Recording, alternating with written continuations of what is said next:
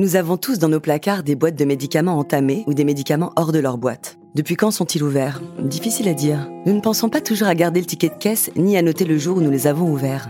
Pourtant, les médicaments requièrent toute notre attention. C'est ce dont nous allons parler aujourd'hui avec Camille, notre experte. Bienvenue dans Ma Santé en Poche, le podcast d'UPSA qui répond à toutes vos questions santé du quotidien. Salut Camille. Salut Sandra. Alors, ça va? Ça va, merci. En plein rangement. Je fais du tri dans les placards et d'ailleurs, je suis allée voir mon armoire à pharmacie et je me suis rendu compte que la date de péremption de pas mal de médicaments était dépassée. Eh oui, comme beaucoup d'autres produits, les médicaments ont eux aussi une durée de vie limitée qu'il ne faut surtout pas prendre à la légère. J'imagine que c'est super important de bien respecter la durée de vie d'un médicament. Comme ta récente expérience le démontre, il faut ranger régulièrement sa pharmacie familiale. Et ceci autant pour s'assurer que l'on dispose des médicaments efficaces le jour où on en a besoin, que pour éviter les accidents domestiques. Déjà, parce qu'on a tendance à conserver les médicaments qui ont été prescrits. Or, ces médicaments ne doivent être utilisés que pendant un traitement encadré par un médecin et jamais par soi-même. Et aussi parce que les médicaments dits d'automédication ont également une date de péremption. Et qu'il ne faut pas dépasser. Mhm. D'ailleurs, je dis ça pour nos auditeurs, on consacre un épisode sur les bonnes pratiques de l'automédication. Exactement. En plus, la date de péremption, c'est-à-dire la date limite d'utilisation, est propre à chaque médicament. Comprimés et pommades, par exemple, n'ont pas la même durée de vie. Il faut être vigilant car certains ont des durées de vie très courtes. Pour simplifier, la durée de vie est la période pendant laquelle le médicament conserve ses propriétés thérapeutiques. Ah oui, donc la date de péremption n'est pas mise au hasard. Ah non, loin de là. C'est un peu comme pour les aliments. On effectue des tests de stabilité selon des standards internationaux et c'est selon les résultats de ces tests que la durée et les conditions de conservation sont fixées. Et au-delà de cette date, les médicaments ne fonctionnent plus? Eh bien, après cette date, le ou les principes actifs du médicament peuvent perdre en efficacité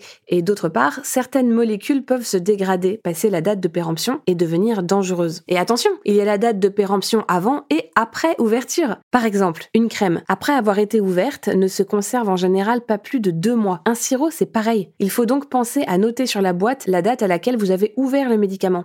Et c'est pareil pour les antibiotiques reconstitués, comme les poudres qu'on dilue dans l'eau et qu'il ne faut pas conserver au-delà de la durée de traitement. Ah oui Je pense que la plupart des tubes et des sirops dans mon armoire à pharmacie sont ouverts depuis bien plus de deux mois. D'ailleurs, je précise pour nos auditeurs que la date de péremption est indiquée sur les contenants, comme les blisters, les flacons, les ampoules. Oui, mais aussi sur la boîte. Quoi qu'il arrive, il faut garder la boîte. Elle contribue à protéger le médicament. D'ailleurs, la protection du médicament et son environnement de stockage vont aussi conditionner sa durée de vie. Tu veux dire qu'on ne peut pas stocker les médicaments n'importe où? Mhm, c'est ça. Il faut veiller à respecter les consignes de stockage indiquées dans la notice pour conserver de façon optimale les médicaments et pour qu'ils ne se dégradent pas. Là encore, ça varie selon les médicaments. Ceux qui sont marqués à conserver à température ambiante sont très stables et ça jusqu'à 40 degrés. Mais pour d'autres, il ne faut pas dépasser les 25 ou 30 degrés. Et pour certains, il faut les conserver entre 2 et 8 degrés et donc les mettre au réfrigérateur. Certains médicaments doivent être conservés au réfrigérateur dès l'achat. Le pharmacien doit alors vous l'indiquer. Mais les conditions de conservation sont également inscrites sur les boîtes de chaque médicament. Mais comment faire en période de canicule ou de grand froid? Il faut bien sûr prendre en compte les recommandations santé, mais si les médicaments sont conservés chez vous dans un endroit à l'abri de la lumière et de l'humidité, les fluctuations de température n'auront pas d'impact sur eux.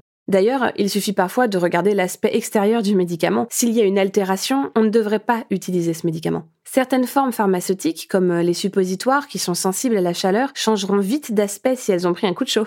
Et aussi, attention quand on voyage, certains médicaments ne supportent pas le gel ou la chaleur, que ce soit le médicament en lui-même ou son contenant. Ah oui, donc si une bouteille de sirop se fissure, par exemple, ça va altérer le médicament. Tout à fait. Et d'ailleurs, un conseil, évitez de ranger votre armoire à pharmacie dans votre salle de bain, car l'atmosphère y est souvent chaude et humide. Les médicaments préfèrent les endroits secs, ventilés et bien sûr, à l'abri de la lumière. Et moi qui ai toujours stocké mes médicaments dans ma salle de bain. Tu n'es pas la seule, je pense, mais ce n'est pas l'endroit le plus approprié. Si vous avez un doute sur la manière de conserver vos médicaments, n'hésitez pas à demander l'avis de votre pharmacien. Bon, je sens que je vais devoir trouver un autre endroit hors de portée des enfants pour stocker notre pharmacie familiale et faire le tri. Bonne idée. C'est important de faire du tri régulièrement dans l'armoire à pharmacie familiale. Au fait, tu connais les bonnes pratiques pour recycler les médicaments? Ah oui, ça, aucun problème. On jette les boîtes et les notices dans les poubelles de recyclage, mais on rapporte en pharmacie les contenants comme les blisters, les tubes, les flacons et j'en passe, qu'ils soient entamés ou non. C'est effectivement très important de ne pas jeter les médicaments à la poubelle ou dans les canalisations, mais de les rapporter à la pharmacie, car ils suivent un recyclage spécifique. Ouais, il y a toutes les informations sur le site de Cyclamed. En tout cas, merci Camille pour les explications. De rien, Sandra. Et à bientôt Merci encore de nous avoir écoutés. N'hésitez pas à partager notre podcast et à le noter sur les applications. À bientôt pour de nouveaux conseils dans Ma santé en poche.